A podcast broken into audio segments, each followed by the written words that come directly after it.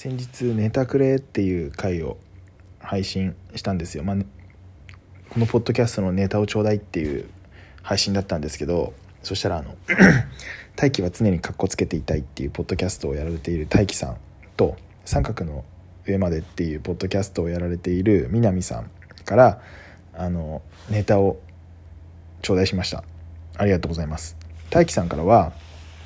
えっ、ー、と妻への愛とか子への愛とかなんか何々への愛についてみたいななんか愛絡みのネタとあと何でか知らないですけど最後に1個だけなんか Notionについてって書いてあってなんで Notionなんだろうと思いながらっていう感じのネタをもらいました。あと南さんからは、